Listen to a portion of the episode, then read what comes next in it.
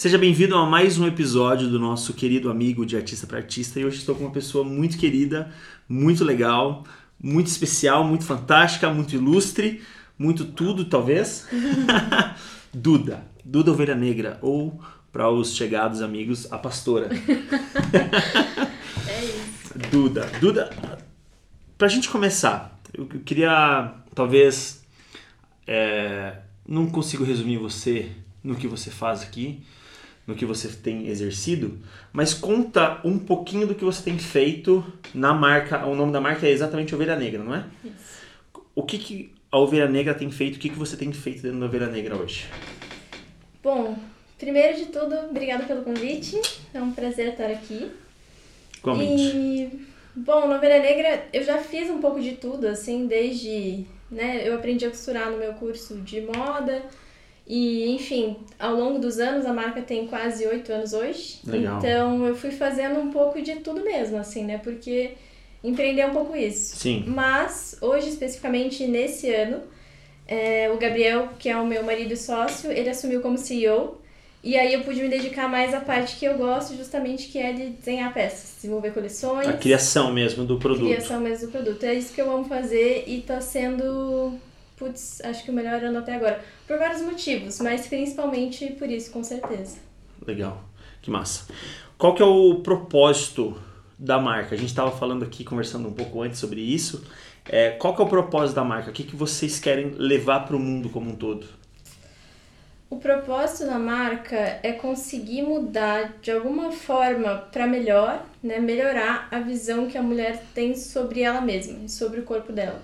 Porque a gente entende que as mulheres elas sofrem diversos tipos de pressão e, enfim, né, é o mundo dizendo o tempo inteiro como elas têm que ser, como elas têm que se vestir, como Uhum. o corpo delas deve ser.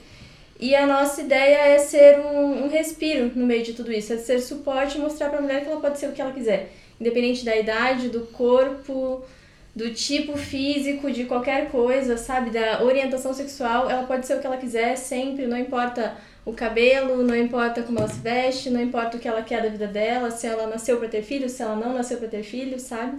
A ideia é acolher todas as mulheres e através da lingerie, não só da lingerie, hoje a gente trabalha com outros produtos, mas começou com a lingerie. A ideia foi sempre mostrar para a mulher que ela podia se sentir poderosa e ser um suporte para ela nesse sentido físico também, sabe? Que, porque eu acredito, principalmente, que a lingerie ela é a peça do guarda-roupa mais importante do, da vida da mulher. Porque ela é muitas vezes a que a- somente a mulher tá vendo, Aham. né? E pra mim ela reflete muito do que a gente é por dentro, porque você não precisa necessariamente que os outros vejam e ela reflete muitas vezes o teu estado de espírito, sabe? Então pra mim ela tem uma conexão muito íntima com a essência da mulher e por isso é muito importante que ela escolha aquilo pensando nela mesma, em agradar a si mesma. E é meio que essa a, a, a mudança que a gente tenta fazer, porque a gente via que as mulheres compravam, né, costumavam consumir muito para um outro, sabe? Para um espectador, para alguém que vai ver, para tirar a roupa na frente de, de alguém, sabe? Aham. E a maioria do mercado tratava dessa forma também. Então a proposta é que a mulher consuma para si mesma, para se fazer feliz em primeiro lugar. Uau, caraca. É, nunca tinha pensado dessa forma. A peça mais importante do corpo dela, da vida dela e do guarda-roupa dela. Caraca. E quando que começou essa. Quando que chegou essa ideia em você? Muitas. Como que? Como? Como aconteceu? Bom, é, assim, foi meio. Como é que eu posso dizer? Eu não era uma pessoa que sonhava em empreender, nunca tive Tá. esse sonho, nunca imaginei. E eu, eu só sabia que eu queria fazer moda, né? Eu queria muito, sempre quis muito. Mas é, rolava um pouco assim, apesar de eu não ser muito próxima na, na adolescência, assim, da minha família, eu morava com as minhas irmãs, eu como é que eu posso falar? Eu acho que eu, eu sofri ainda muito o lance de querer agradar os outros, da expectativa do outro da família, por é, ter sucesso, por estar dentro de uma caixinha que eles imaginavam pra mim, sabe? E aí eu, por isso eu fiz, eu tava no colégio, fiz, prestei vestibular pra arquitetura e passei e fui fazer arquitetura, mas não era o que eu queria, eu queria fazer moda. Porém ficava aquela vozinha ali sempre falando que você não vai ganhar dinheiro, que você não vai ter sucesso, que moda ou é uma coisa muito superficial, ou é uma coisa que não dá Aham. dinheiro, né? Você, enfim. E aí eu achei que arquitetura era uma profissão mais renomada, com mais status, e fui fazer arquitetura, mas eu não era feliz. E aí eu fiquei muito doente por vários motivos, né? Eu não, não tava bem. E levei aquilo por dois anos, até que eu resolvi fazer um vestibular do curso técnico de moda, que era o que eu sempre sonhei em fazer. E passei e tentei levar os dois juntos, porque a arquitetura era integral, era manhã e tarde. E eu trabalhava no final de semana, porque eu tinha que me sustentar. Desde os 16 eu trabalhava. Uhum. E aí foi ficando muito pesado, sabe? Eu fui abandonando algumas matérias de arquitetura, sempre com aquele lance de, ah, um dia eu volto fazer. E aí as pessoas vão ficar felizes, sabe? Mas quanto mais eu entrava no universo ali da moda, e o legal do meu curso técnico é que ele era muito prático, todas as aulas a gente aprendia muito e executava muito, né? É, porque era um curso assim muito mais mão na massa do que status e. Ah, a parte. Como é que eu posso dizer? É, luxuosa da coisa, sabe? Era muito mais de praticar mesmo. Então eu fui me apaixonando cada dia e me descobrindo uma pessoa nova. Eu acho que isso é um efeito de quando você faz aquilo que você ama ou aquilo que você, sei lá, veio fazer nesse mundo por alguma razão, sabe? E aí eu fiz Uau. esses um ano e meio, eram dois anos de curso, e eu desenhava por sorteio, acabei desenhando underwear masculino, cueca, né? E me apaixonei. Falei, nossa, é isso, é maravilhoso, é simples, é minimalista, é, eu quero fazer isso pra minha vida, sabe? Eu ia seguir isso. Só que no último semestre, daí era um trabalho individual, meu orientador falou assim: por que você não desenha lingerie? E falei: putz, eu não gosto, eu não me identifico, eu acho muito romântico e muito feminino. Na época eu não era familiarizada com muitos conceitos de feminismo e eu achava que feminino necessariamente significava uma coisa sensível e delicada, sabe? E eu não gostava do lance da lingerie, ter o lacinho e representar muita fragilidade, na minha opinião, sabe? Uhum. E aí eu falei, eu não gosto disso, não quero fazer. E ele me convenceu, falou, não, vai lá, faz, porque aí você vai ter uma experiência nova, né? Vai aprender uma coisa nova antes de você sair pro mundo. Eu falei, ah, tá bom, vai, vou tentar. E quanto mais eu comecei a pesquisar o mercado de lingerie, mais eu vi que, cara, era muito fantástico, assim, entender a relação que isso tinha diretamente com a mulher, porque, assim, é, em diferentes países, a lingerie, ela representa muito do, de como a mulher é vista na sociedade, sabe? Então eu comecei a perceber que a forma como a sociedade, no geral, tratava a mulher e a lingerie era muito próxima, assim, uma coisa estava diretamente ligada à outra. E eu comecei a entender que aqui no Brasil existia uma prática muito grande de fazer de usar tecidos que não eram verdadeiramente de qualidade, assim, bons para o corpo da mulher, para a saúde, para respiração da região íntima, etc. Assim como também não eram modelagens funcionais ou coisas boas para o corpo da mulher de modo geral, mas sim tecidos que eram bonitos Atraentes, ou só... talvez. Exato. Só sensuais, só românticos. E o lance do lacinho, que é como se você fosse um presente para uma pessoa, nunca para si mesma, né? É muito doido isso. Nunca era, pelo menos. E aí eu comecei a não entender isso e ir atrás e questionar mesmo, sabe? Aí eu vi que, de um modo geral, além das peças não serem feitas pensadas para mulher, era pensada para um espectador, uhum. parecia é, a publicidade, de um modo geral, tratava a mulher exatamente da mesma forma, assim, como se ela estivesse muito produzida, de salto em casa, sempre esperando alguém. Como se todas as mulheres ficassem assim. É, inclusive as propagandas são meio que nessa linha, né? Então, sempre, ah. sabe? É sempre é, sendo observada, sempre à espera, sempre... Enfim, a mulher nunca é sujeito, parece, da própria história, da própria vida, e, e nem ali na publicidade, sabe? E eu comecei a não entender isso eu lembro que uma coisa que me marcou muito foi uma propaganda de uma marca grande de lingerie que a modelo chegava e falava: Amor, bati o carro e ela tava de roupa. E daí fazia um X e aparecia jeito errado. E daí ela aparecia de lingerie e falava: Amor, bati o carro. E daí fazia um check verdinho assim, tipo, jeito certo. E eu olhei aquilo e falei: O carro não era dela, ela não pode consertar, ela não sabe dirigir. Tipo, tava tudo muito errado. E eu também não entendia ainda o porquê isso era machista, sabe? Mas eu só entendia que não representava a maior parte das mulheres na minha vida. Na verdade, nenhuma das uhum, mulheres na minha uhum. vida. Porque eu fui criada, na minha maioria, por mulheres na minha família e todas eram muito fortes, muito decididas, muito poderosas, assim. E eu pensava, hum, o que, que deu errado ali, sabe? Por que, que ela tem que avisar? O carro não podia ser dela, sei lá, não fazia sentido, sabe? E aí fui começando a entender que o buraco era muito mais embaixo né? Tinham muitas coisas envolvidas no fazer e mostrar a lingerie, por isso que eu achei que, tipo, nossa, tem uma oportunidade maravilhosa aqui de fazer uma coisa melhor ou melhor. De só ter uma proposta diferente do que está sendo feito Uhum. até hoje, sabe? Pelo menos no mercado brasileiro. Foda. Uau. Muito foda. Caraca. É, eu- vou voltar aqui que você falou da peça mais importante. Isso aqui, meu Deus, faz muito sentido, cara. Porque é, eu meio que não escolho muito a roupa que eu vou vestir, saca? Tem as peças de roupa lá da- das cores X X e acabou. É, mas a cueca é uma coisa que eu sempre esco- escolho. Olha Não que tenha a ver com. é, acredito que tenha a ver, né? É o corpo humano. É, mas a cueca é al- é algo que eu sempre escolho porque eu quero a mais confortável, eu quero a melhor pro meu dia, eu quero a mais bonita para mim. E você trazendo essa linha da peça mais importante para pessoa, cara, faz muito sentido, é muito faz muito mais sentido do que estou pronta para alguém, estou pronta para algo. Não, estou pronta para mim. Sim. Estou pronta para mim mesmo, estou pronta. Pra dominar o mundo. muito foda. Uau.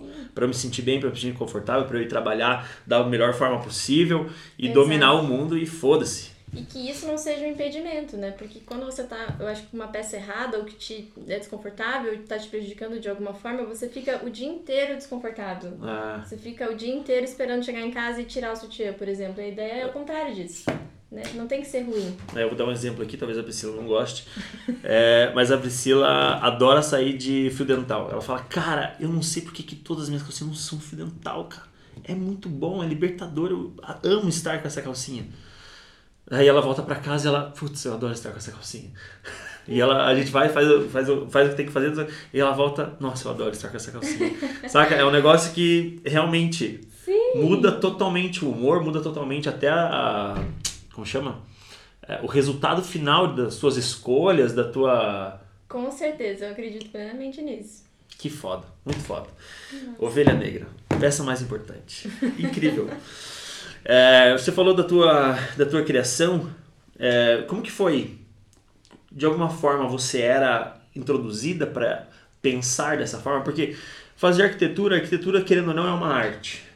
Né? Você olhar espaços, você é, olhar é, poss- possibilidades e transformar naquilo ali em algo sempre muito usável, muito incrível, muito faz muito sentido para aquilo ali. É, como que era a introdução da criatividade ou até da arte na tua vida quando criança? Eles atrás você até postou um vídeo na internet de você bem, bem louquinha assim, tipo, você até falou, é, ovelha negra desde sempre, né? É, como que era essa tua infância criativa? Olha, uma vez eu ouvi é, um primo meu falando que normalmente o que você faz, a sua profissão de adulto, quando você é feliz com ela, é alguma coisa que você fazia desde criança. E eu gostava muito de desenhar. Incrivelmente, eu sempre achei que eu ia trabalhar com moda. Eu sempre sonhei que eu ia ser estilista. Desde sabe? criança? Desde criança. Uau! Não sei porquê. E é muito engraçado, porque a minha irmã queria ser veterinária, ela é veterinária, minha irmã mais velha não sabia o que ela queria, ela é administradora.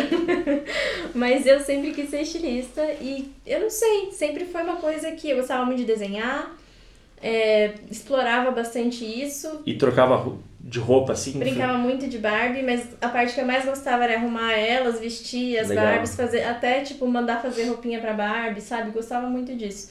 Mas depois de adulta eu não era tão. Eu não. É que quando você entra né, no, no mundo real, quando você cresce e precisa, né, pagar boletos, cringe, né? Mas é a verdade. É, é um negócio que acaba- às vezes você deixa de sonhar muitas vezes, né? Sim. Você, puta, não, vou pro lado mais real da vida aqui, que eu preciso me sustentar de alguma forma, né? E não rolava incentivo, assim, de nenhuma forma pra que eu fosse pra moda, sabe? Então, pra mim foi bem disruptivo só de querer seguir esse caminho, sabe? Mas de criança, assim, eu lembro muito de gostar de desenhar, de gostar já de roupa, de me incomodar com a roupa que eu não gostava que a minha mãe escolhesse minha roupa, sabe? Me Legal? incomodar de ter, porque eu sou a terceira de três, então eu só usava a roupa das minhas irmãs mais velhas, isso me incomodava também, não poder escolher minha própria roupa, sabe? Eu lembro muito disso. Legal. É uma marca que com certeza fica até hoje e faz muito sentido na tua marca hoje, né? Sim. É... Nossa, uau. Mas a gente vê, é, é muito, eu gosto muito desse, dessas conversas aqui, porque a gente vê com como a infância molda totalmente quem a gente é hoje, com toda a certeza do mundo, assim. Muito. E se você deixar fluir, né? Também. Se você não ouvir a, a vozinha que te silencia e que é. né, te deixa triste, mas se você deixar fluir, eu acho que sim, você segue a. Faz feliz a criança que você, que você era, né? Irado. Irado. Que, que é arte para você? Putz, existir é arte, tudo é arte. Pra mim, tudo é arte. Eu vejo arte em tudo. Até me perguntaram esses dias lá no Ovelha Negra o que me inspira. E, cara, eu acho que é mais fácil pensar no que não me inspira, sabe? Qualquer coisa me inspira. Aquela luz, sabe? A parede, qualquer coisa eu acho inspiradora. Você, você acredita então que realmente as pessoas precisam estar sensíveis às coisas e tudo que gira ao retorno ao entorno delas? Que aquilo faz parte da criação que você vai ter no futuro. Da criação que eu digo, você vai, ah, eu vou criar essa caneta aqui, mas aqui, essa caneta veio de referências totais e acessos que eu tive da minha vida. Acredito que o teu a criação do, das peças do Ovelha Negra podem remeter isso talvez um pouco. Tem essa essas referências da vida que você trabalha, estuda e às vezes nem, nem vai atrás de uma referência. Você está só vivendo e hum, isso aqui é por exemplo, a gente estava muito cansadão, né? É, foi dia dos namorados há pouco e a gente trabalha muito, né? A gente brinca que é o nosso. é tipo o Papai Noel no Natal, a gente no dia dos namorados, faz a alegria de todo mundo. Né? Uhum. E, cara, a gente trabalha muito e eu acho que quando você tá muito estressado ou com um foco muito grande em alguma coisa, às vezes você esquece de olhar para o entorno, né? Tá. E isso, às vezes, para mim, faz eu ficar menos criativa, né? Menos observadora, menos tranquila ou bem comigo. E aí a gente foi para casa dos meus avós em Palmeira, no interior do Paraná. Eles já faleceram, então é só a casa assim da família. E não tinha ninguém lá, ficamos só nós dois. Eu e meu marido, no caso. E, cara, é, é muito incrível como, pelo menos para mim, você ficar um pouco off, tirar o pé do acelerador, relaxar, te faz olhar tudo com outros olhos. E lá é interior, sabe? Tem grilo cantando de noite. Uhum. É gostoso, sabe? É, é quase igual é aqui outra... perto do Boqueirão. Exatamente. Você sabe como eu me senti. Então, assim, é que a gente mora em apartamento, então o único grilo que a gente escuta é da Google, né? Você tá. fala boa noite, Google, ela começa ali com o grilo. Então a gente fazia tempo que não escutava e não, não criava essa conexão de novo, né? E, cara, de estar lá, sabe, qualquer coisa, tipo o lustre, a estampa do lençol, porque foi tudo escolhido por eles, sabe? Que é foda. tudo do jeitinho deles. Então, cada detalhe, assim, porque, né, a gente resolveu, a família até então resolveu manter tudo como era mesmo. Então, tem muito detalhezinho, assim, né? Cuidado da minha avó, a máquina de costura dela, sabe? É, tem uma tia minha que mora lá e ela planta lavanda, então tem os raminhos de lavanda, tudo isso inspira muito, sabe? Desde as cores, se eu for pensar, tipo, ah, o tom da lavanda, é a cor do sofá, qualquer coisa, eu já comecei a criar uma coleção nova na cabeça. Irado. Sabe? Só dos tons ainda não tenho as peças desenvolvidas, mas me inspirou muito para fazer uma coleção inspirada nos meus avós, sabe? E, pu e puxando essa linha aí, existe um processo para essa criação acontecer? Ah, você já tem, por exemplo, você já trouxe a referência do passado, dos avós, das cores, da, tipo, por exemplo, uma, talvez uma nova coleção. É, existe um processo a partir disso aí. Qual é o próximo passo que você vai ter para que isso se torne real? A hora que quiser realmente desenhar as peças, eu preciso, por exemplo, eu já escolhi as cores das rendas, já uhum. encomendei com o meu fornecedor e elas vão vir. No momento que elas chegarem, eu vou pegar, vou combinar, provavelmente vou combinar com as cores de elástico que eu tenho e entender se o que eu estou imaginando vai dar certo, porque eu já tenho mais ou menos uma combinação na cabeça, né? Vendo isso, normalmente eu tipo ligo uma música, abro um vinho, sento com um caderno de desenho e começo a, a desenhar. E vejo até aonde isso vai, sabe? Depois que eu tenho os desenhos prontos, eu passo para uma das nossas costureiras e faço o piloto. Mas muita coisa na prática acaba mudando, sabe? Tipo, com a peça pronta a gente começa a ver, ah, teria sido mais legal assim, ou dá pra arrumar aqui, dá pra fazer isso, dá pra fazer aquilo, sabe? Ou, puxa, essa cor ficou legal, mas se fosse essa e essa também ia ficar mais legal ainda, sabe? Então, eu até falo que é uma construção minha, mas muito minha com as costureiras também, porque às vezes elas me dão insights, falam, Duda, você não acha que vai ficar mais legal assim? É uma relação muito próxima, assim, sabe? É, é muito legal criar com elas, porque elas também se sentem é, igualmente parte, igualmente mães, né, das peças, então é uma conquista, assim, de equipe, sabe? Não é só minha. Eu não acho que eu crio sozinha, porque elas fazem 50% assim do trabalho, sabe? Que massa, que massa. E, o, e o teu. As costureiras e tal, elas são todas mulheres hoje. Sim. Legal. É, é legal, é, talvez seja legal essa. É, o fato delas serem mulheres, porque elas sabem o produto que você, elas estão fazendo, né? Elas, elas vestem o produto que você está e elas vestem mesmo. A gente dá lingerie de presente, embora elas que produzam, é muito. É comum que, as, que elas não, não tenham, às vezes, né? Até a maioria das vezes. Marcas. Uhum. É. Então a gente faz questão de dar as peças para elas usarem, pergunta quais são as preferidas. Às vezes é uma que uma outra costureira fez, mas ela gostou e a gente dá de presente, elas usam e sentem também na prática como são as peças. Que massa. Isso é importante. Aí com certeza o, o feedback que vem, a criação que vem conjunta fica muito melhor, muito maior, muito com mais é, estruturado do que qualquer. Por isso que a gente gosta de também manter assim as coisas muito próximas, sabe? Saber quem são as costureiras. Isso é uma coisa que eu aprendi também muito com o Gabriel, porque ele é uma pessoa muito de pessoas. E ele é aquela pessoa que lembra que a mulher tem um neto que estava doente na semana passada e como é que tá o seu neto, sabe? Ele melhorou, bem ele tá pastor bem, ele também. também. Faz sentido, pastor, pastor. bem... é, tipo isso. Legal. É, em cima da tua criação, qual é a parte mais difícil ou que você volta e meia não consegue passar para frente, você larga tudo, eu vou dormir, eu vou dar uma volta, eu vou, sei lá, Existe algum momento de, ah, eu não consigo mais, eu não consigo jogar para frente? Ou esse momento não existe? Eu acho que sim, mas quando eu tô assim com muita coisa na cabeça. Uhum.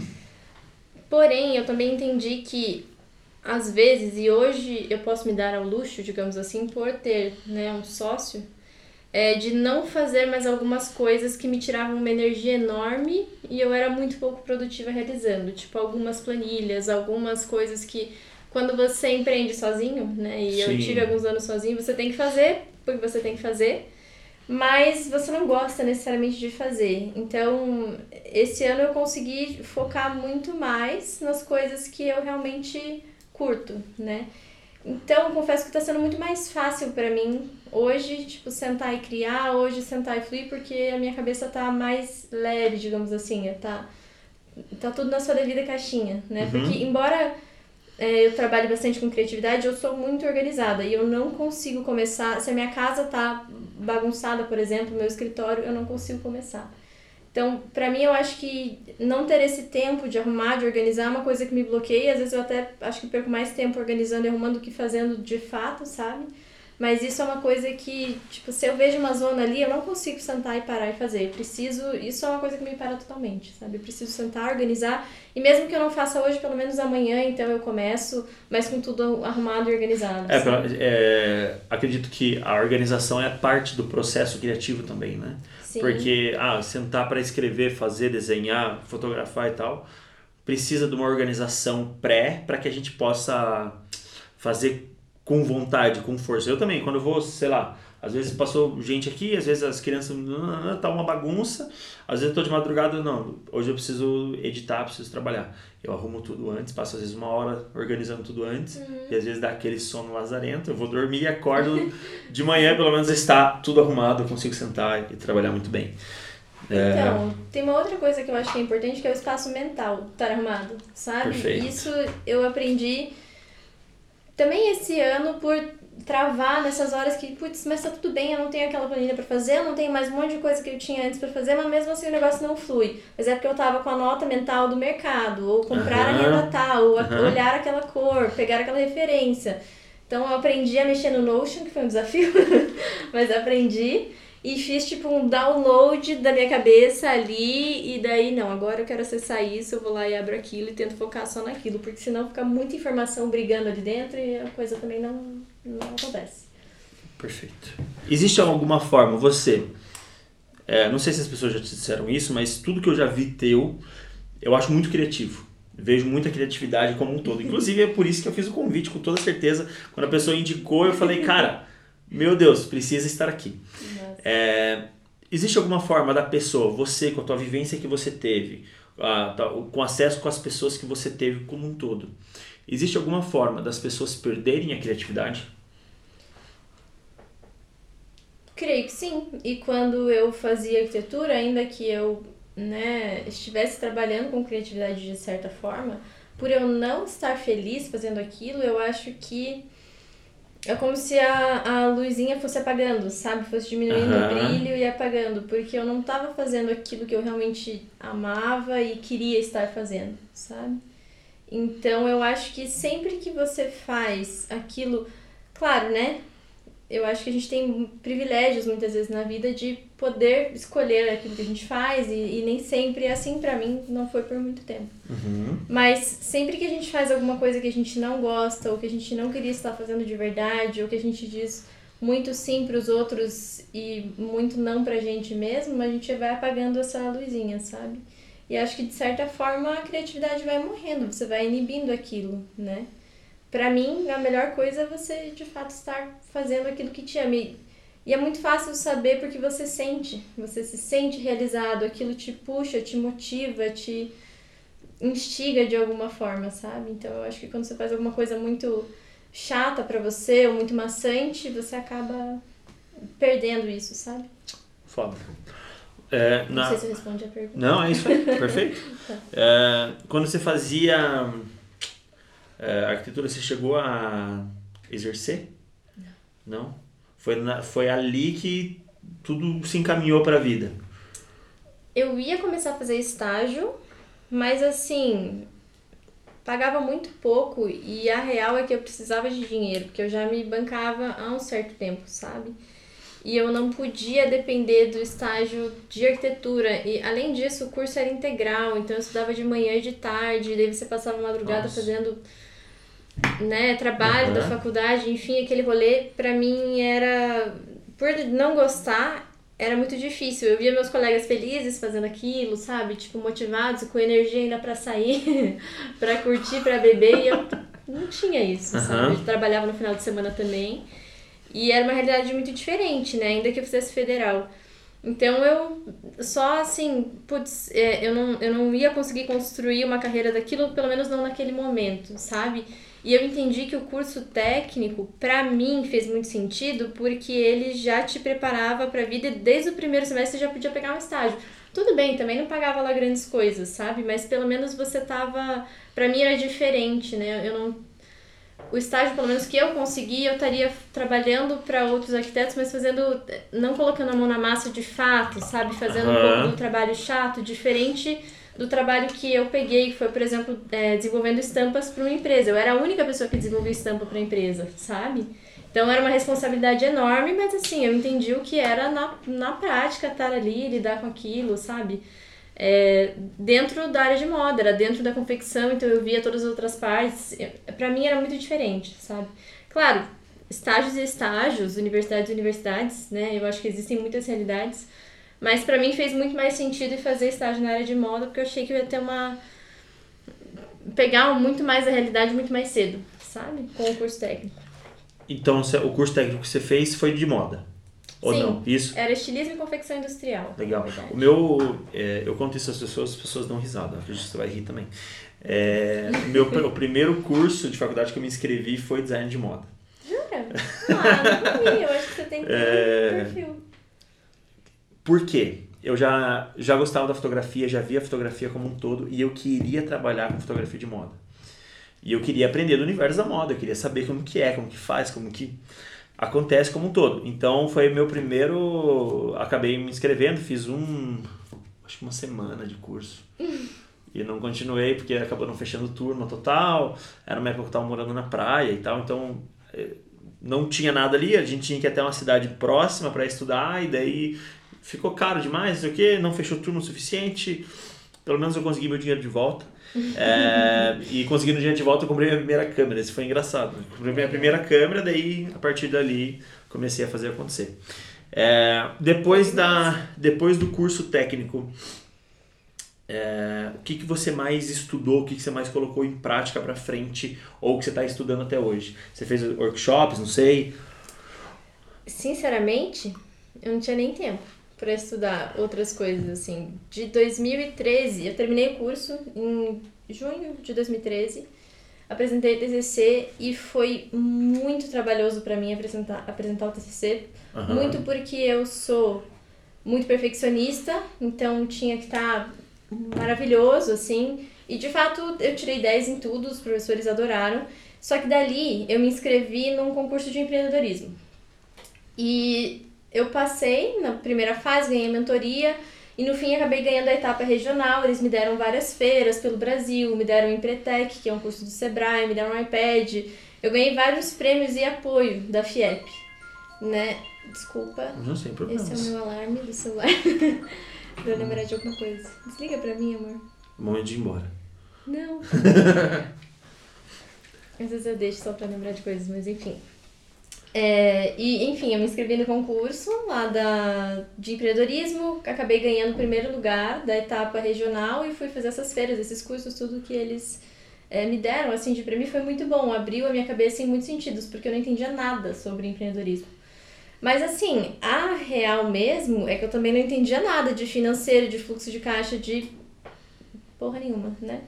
De empreender verdadeiramente. Então eu fui estudar isso. Aí sim, eu fiz cursos de precificação, gestão, de várias coisas, Uou. sabe, para conseguir dar conta de levar a empresa e porque era só eu, então eu tinha que ter várias outras skills que eu não tinha. Uhum. Eu tinha uma sócia que era minha melhor amiga e ela entrou assim muito para me apoiar, mas não era o sonho dela, né? Era o meu. E com o tempo ela acabou saindo, a gente teve até uma outra sócia, mas que também é, precisava ser sócia para dar um outro curso, era muito de comodidade, também não era o sonho dela, sabe? Acabou terminando, tudo numa boa, mas eu segui meio sozinha, sabe? Então eu tinha que aprender várias outras coisas, porque na época principalmente eu não tinha grana para contratar outras pessoas. Né? Eu nunca tive assim um investimento na ovelha negra, um grande empréstimo, um negócio assim, pô, a gente vai fazer acontecer, vai ter uma uhum. equipe e tal, sabe? Eu trabalhava até no shopping. Depois que eu terminei o curso, eu entrei em tempo integral no shopping, sabe? E não mais só no final de semana dando apoio, né? Eu. E, e, cara, no shopping é, é, outra pegada, é todo dia, final de semana, é domingo a domingo. Duas folgas, não? Exato. Uhum. Então eu não tinha assim muito tempo. Pouco que eu fazia era quando dava e principalmente nas coisas que. nas skills assim que me faltavam, sabe? Que me faltava conhecimento. E o engraçado é que eu acabei deixando de lado o lance de criar peças mesmo por muitos anos. De 2013, quando eu fundei a marca, eu só fui voltar a pensar em criatividade de peças novas e tudo mais. Porque também eu fiz uma coleção enorme no TCC, então eu fui usando aquelas peças e lançando ao longo dos anos quando eu fazia um lançamento. Mas eu só fui realmente criar coisas novas em 2016. Porque em 2016, em 2015 eu prestei vestibular de novo e entrei na federal de novo, só que em artes visuais. E eu quis fazer artes visuais porque eu queria muito uma graduação e porque achei que esse curso pudesse me ajudar a voltar a trabalhar esse lado criativo, que era uma coisa que eu tinha deixado muito de lado ao longo desses anos, porque eu estava ali lidando muito mais com números, com questões burocráticas e que para mim era muito chata, sabe? Eu achei que isso tinha morrido um pouco assim. E aí foi muito legal, porque é um curso, eles têm uma cabeça muito mais aberta, assim, do que até na época que eu fazia arquitetura era, e já faz um tempo isso, né? Acho que uns 10 anos. Então, é, é outra relação, sabe, com o mundo, com as pessoas, é muito diferente. Eu me encontrei ali no curso, tô cursando ainda, né? A gente tá na pandemia há dois anos fechado, uhum. então não consegui me formar ainda, mas é muito gostoso, sabe? É uma coisa que realmente me ajudou foi muito mais fácil de conciliar trabalho com faculdade no curso de artes e me ajuda muito assim a explorar até outras coisas, outras áreas que eu acabo não explorando tanto na empresa, tipo pintura mesmo, tipo mais fotografia, só que de um jeito completamente diferente do que as fotos que eu faço na Ovelha Negra, sabe? Legal. É legal, que, é legal que você consegue daí começar a ver a arte de todas as formas, de todas as formas que podem talvez ser inseridas num corpo. Sim. Uh, talvez a e pintura. não só no corpo, né? É, isso, pô, perfeito. é, você falou do, dos cursos outros que você fez, que as skills que você foi buscar. é, com certeza a Ovelha Negra é o que é hoje por conta disso aí. De você talvez ter visto, olha, eu não sou 100% boa nisso aqui. Então eu vou buscar aprimoramento nisso aqui e vou fazer, me, vou me tornar boa nisso. É, e olhando a marca hoje, eu não sei do, do passado, né? Mas olhando a marca hoje, eu vejo, cara, isso tem muita, tem muita base, tem muita estrutura, tem muito alicerce ali que com certeza foi dessa época aí que você foi deixou um pouco de criar para ir atrás de, cara, eu preciso aprender desde a precificação até como eu faço uma venda real disso aqui, né? Isso é, ao, ao meu ver é o que falta é, em todo artista, em todo artesão de alguma forma. Eu acho que eu tirei isso muito do Senai, que foi onde eu fiz o meu curso, porque lá eles explicam, né, que para você ser estilista, e a gente aprende isso, você precisa mexer no software do corte, você precisa aprender a mexer na máquina de corte, ou ver pelo menos como ela funciona. Uhum. Você precisa aprender a costurar.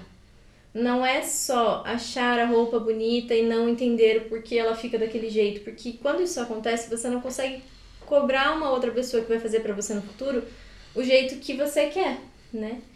Então, isso, assim, entender que você precisa, pelo menos, saber o básico de todos os passos foi o que eu acho que me motivou muito a, a tentar entender essas coisas. E, assim, acho que hoje isso me faz é, ter talvez uma noção melhor, não perfeita, mas de até delegar e conseguir exigir de outras pessoas aquilo que eu gostaria que fosse feito na empresa, sabe? Mas eu acredito muito que a Ovelha Negra cresceu principalmente depois que eu e o Gabriel viramos sócios muito porque ele trouxe o olhar dele e é muito diferente você estar sozinho de você ter alguém colando com você e fazendo todas as coisas juntos, sabe? Eu acho que a gente cresceu numa velocidade muito maior sendo em dois, sabe? Do que assim, eu não é que eu não conquistei coisas, conquistei muitas coisas sozinha, uhum. mas é um passinho de cada vez, né? E leva um, um tempo grande, assim. Então, eu vejo que desde que ele entrou, assim, a marca teve um crescimento muito maior, sabe? Muito mais rápido. Legal, ainda mais com a pessoa que está dia a dia do teu lado, né? Te entendendo, te não entendendo, te amando, te odiando e, e fazendo as coisas acontecerem como um todo. Exatamente. Acredito que faz muito mais sentido crescer dessa forma também. Putz, que massa, que massa. Qual que é o plano da ovelha negra do futuro? Ou atual, presente?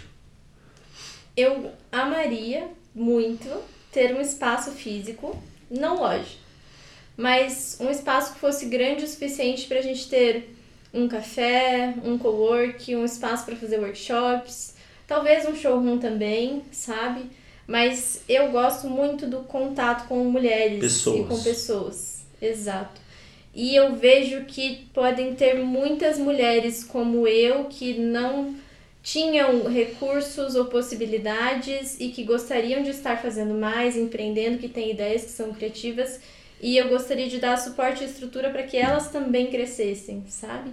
Eu tive muita ajuda, eu não posso reclamar porque o próprio Senai, o Sebrae, a FIEP me deram muito suporte, me levando para feiras, sabe? Isso abriu minha cabeça de muitas formas, eu fiz muitos contatos eu tive mentores, sabe? Parece que sempre assim. E é até engraçado isso, mas a Ovelha Negra parece que ela tinha que existir até hoje e a missão é muito maior porque sempre na hora que eu precisei apareceu alguém, sabe? Sempre. Mas eu gostaria de ter a, a possibilidade de poder fazer isso por outras pessoas também, sabe? Eu acho que a Ovelha Negra hoje, né, e, e sempre foi, mas hoje muito mais, não é só uma marca, é um movimento, é um lifestyle, é. Perfeito é sobre acolher, é sobre dar suporte, sabe? Então, se eu pudesse fazer isso de uma outra forma, seria lindo, assim. Esse é, acho que o meu sonho. Gostaria muito que acontecesse comigo. Irado. Quero que um, um, lugar, um lugar realmente para receber pessoas e não para vender coisas, né? Cara, porque veja só, a gente fala tanto de feminismo, né? E existem vários livros e materiais e muita coisa disponível aí. Não é todo mundo que consegue acessar isso ou ter um computador para trabalhar, para ter o seu blog, para fazer sua venda, enfim, qualquer coisa que seja, sabe? Gravar o seu curso curso, fazer sua foto. Então, se a gente pudesse oferecer isso para pessoas que, puxa, eu só quero ir lá hoje, ficar em paz e ler meu livro, às vezes eu não tenho isso na minha casa, sabe? Às vezes eu não tô no relacionamento bom, eu quero poder levar meus filhos para algum lugar ou ir com eles para algum lugar. Então, seria muito legal poder dar esse suporte, ser essa casa para outras mulheres também, sabe? Foda. Muito foda. Uau. iradíssimo, iradíssimo. Existe algum medo que existe em você? Sobre a marca, sobre o lifestyle, sobre você, sobre o futuro, talvez. Não existe, não tem medo. Cara, eu já tive muitos, mas eu acho que o meu maior desafio da vida, assim, foi aprender a confiar, que o futuro vai ser melhor. Então, eu acho que eu nem gasto meu tempo hoje pensando no que me assusta, sabe? Porque isso toma tua energia demais. Então, eu acho que eu prefiro pensar onde eu quero chegar e que Deus, o universo, alguma energia vai prover isso. E claro, se eu estiver no caminho certo, né? Se for para isso acontecer, vai dar certo de algum jeito. Então, eu não acredito mais em ter medo, sabe? Claro que de vez em quando, né? Bate assim uma insegurança, alguma Uma ansiedade coisa assim. rapidinha. Às vezes nem tão rapidinha. Mas não, acho que não dá pra focar nisso, sabe? Perfeito. Não, eu não paro pra pensar, pelo menos. Perfeito. É, perguntei da ovelha negra, mas acredito que você se inclui no que você falou. O que, que você imagina de você nos próximos anos? Olha, eu vou ser muito sincera. Eu sempre tive muita dificuldade de imaginar o futuro porque eu sou muito realizada com o que eu tenho, sabe? Eu acho que, sei lá, se eu morresse amanhã eu seria feliz, eu teria sido feliz com a missão, com a sementinha que eu plantei aqui. Mas óbvio que eu também sou ambiciosa e eu também acho que eu posso atingir ainda muito mais mulheres, sabe? Trazer uma mensagem muito mais forte, muito mais consolidada, mudar ainda mais coisas, né? Eu, eu gosto muito do que eu, da onde eu já cheguei. Mas, puxa vida, no futuro, cara, talvez tendo de fato tempo e recurso suficiente para poder me doar de forma integral para essas mulheres, poder mentorar meninas que estejam começando, né? E também, assim, eu tenho um caminho longo a percorrer, com certeza. Mas que daqui 10 anos eu possa, né, acolher essas meninas, conversar, sabe? Fazer uma reunião, orientar, direcionar mulheres para um caminho melhor, sabe? Para um caminho de sucesso, porque eu acho que principalmente as mulheres, as mulheres jovens, são muito desencorajadas a empreender ou sonhar ou, né, enfim, trabalhar muitas vezes. Seguir adiante, né? Às vezes, ah, não, não, segue esse caminho aqui, esse caminho aí que você não tá. Foda, foda. Muito bom, adorei. Caraca, muito bom mesmo. Ah, eu não fiz uma pergunta que eu sempre faço. Você acredita que a pessoa nasce criativa ou ela adquire a criatividade com o tempo? Eu acho que todo mundo nasce. Todo mundo é criativo. A gente usa a criatividade para tudo, para cozinhar, às vezes até para limpar a casa, para um milhão de coisas, né? Eu acho que você canaliza para o que você quer, consciente ou inconscientemente, mas acredito que trabalhando todo mundo pode se tornar ainda mais criativo, com certeza. E a criatividade pra você é o quê? Não ter medo de ousar. Para mim isso é criatividade. Perfeito. Acredito exatamente na mesma coisa. As pessoas usam a criatividade em todos os momentos Nem da pensei vida. pra falar, só foi. As pessoas usam a criatividade para ir de uma rota para outra. Sim. E, aí, e, e em cima do que você falou no início, da peça mais importante, as pessoas usam muito a criatividade para se vestir, para estarem bem consigo mesmo. Isso, cara, na- olha, eu confesso para você que essa sessão aqui mudou minha forma de ver a roupa. Mudou minha forma de ver Legal. a forma de me vestir. Eu estou, você está falando, eu estou refletindo no Sim. Olha, eu acho que o fato de você achar que você não escolhe a sua roupa também é uma forma de você se posicionar, sabe? E uma forma de você ser criativo. Às vezes a gente é que se limita, tipo, não, mas eu não posso ter um carro amarelo. Eu tenho que ter um carro branco ou preto, ou no máximo um vermelho, sabe? É, Eu acho que em tudo é a gente que pensa, não, mas eu, eu sou assim, eu devo ser assim, eu, sabe? E não explora outras coisas. Mas, independentemente de você achar que você não está escolhendo ou está, pra mim, é, você já escolheu quando você pega aquela roupa no guarda-roupa, sabe? tá. Isso já reflete alguma coisa sua muito íntima ou muito daquele momento. Enfim. É, mas é, a minha, a minha pira era sempre, cara, vou trabalhar no mais fácil possível, vou usar sempre preto, vou usar sempre cores escuras, cores fáceis que combinam com tudo, pra... e eu tô sempre assim em todos os lugares. É, só que faz algum tempo até eu até conversei com um estilista, não, como que é, um, um alfaiate, uhum. que o cara, ó, quero só usar calça social, quero usar só camisa, e se eu tiver que colocar alguma coisa por cima, tem que ser um blazer, tem que ser um... Uh, eu quero uma vestimenta completa.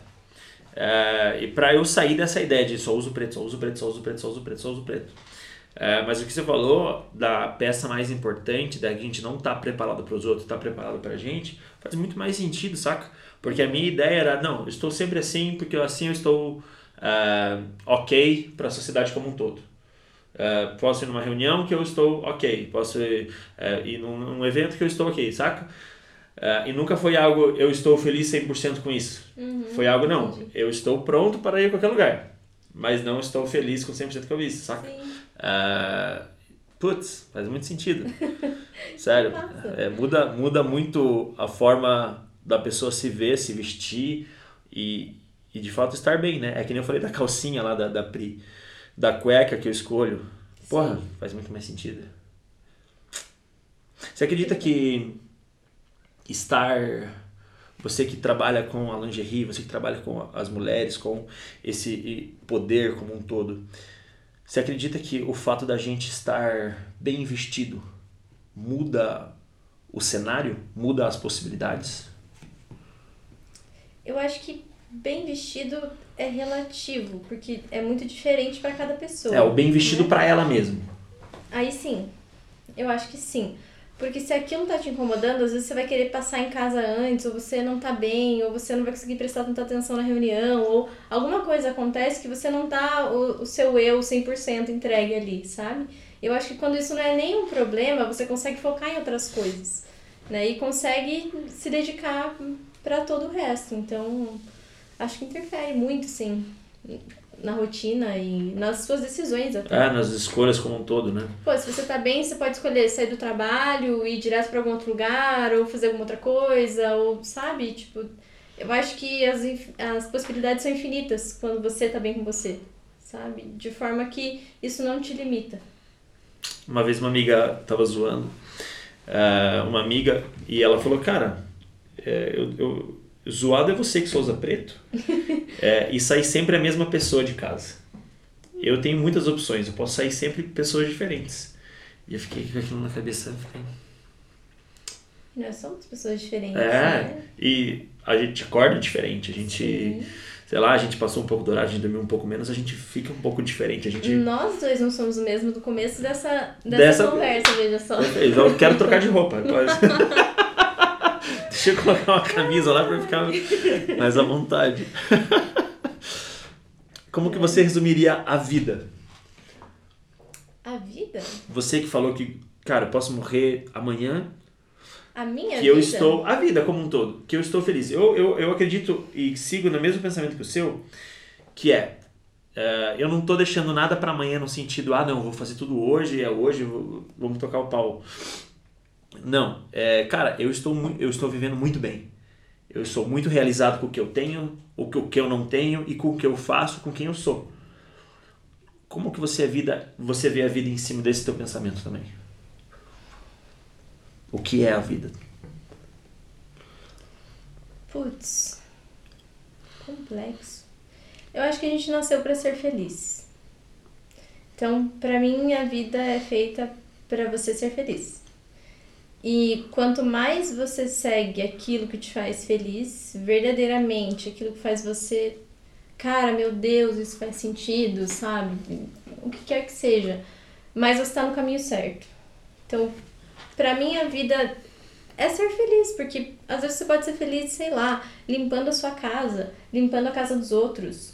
E ninguém nasceu para fazer a mesma coisa que o outro, né? Cada um é feliz fazendo a sua coisa e do seu jeito. Então acho que a vida é, é para ser vivida e para você ser feliz dentro da sua vida, sabe? E é isso, assim, não, não acredito que seja muito mais complexo do que isso. Eu acho que é a gente que complica demais tentando seguir padrões e normas e aquilo que os outros impõem pra gente, sabe? Mas no fundo, só a gente sabe o que faz a gente feliz e qual é o nosso caminho. E para mim, é, é que para mim é fácil falar porque eu venho desse lugar, né? Mas eu acho que todas as pessoas seriam felizes fazendo aquilo que as motiva, que as instiga, que.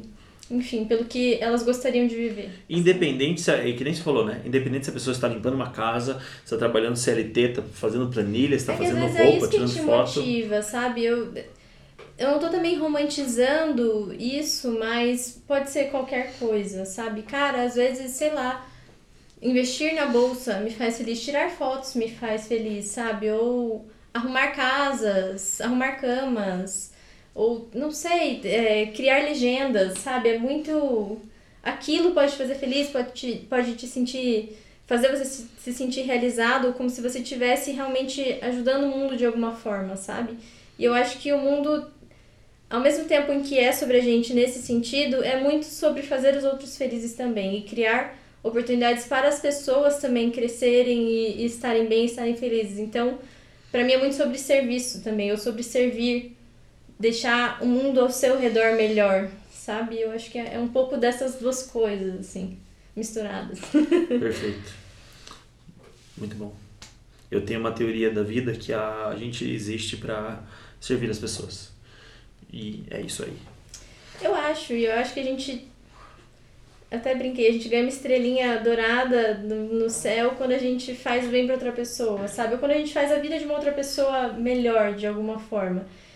E, cara, não tem nada melhor que isso, na verdade. Você poder ajudar, ter a oportunidade de ajudar os outros, não tem nada melhor que isso. Nada melhor. Muito obrigado. Uau, eu saio daqui muito melhor, muito mais realizado com a vida. Essa é a Duda Ovelha Negra. Conversa, Nossa, né? maravilhoso, sério, fantástico. Assim, ó, os, os minutos mais aproveitados da minha vida até hoje. Oh, que feliz. Essa é a Duda Ovelha Negra, eu sou o Ricardo Franzen, esse é o nosso De Artista para Artista. Muito obrigado, até o próximo. Obrigado. Beijo, obrigada.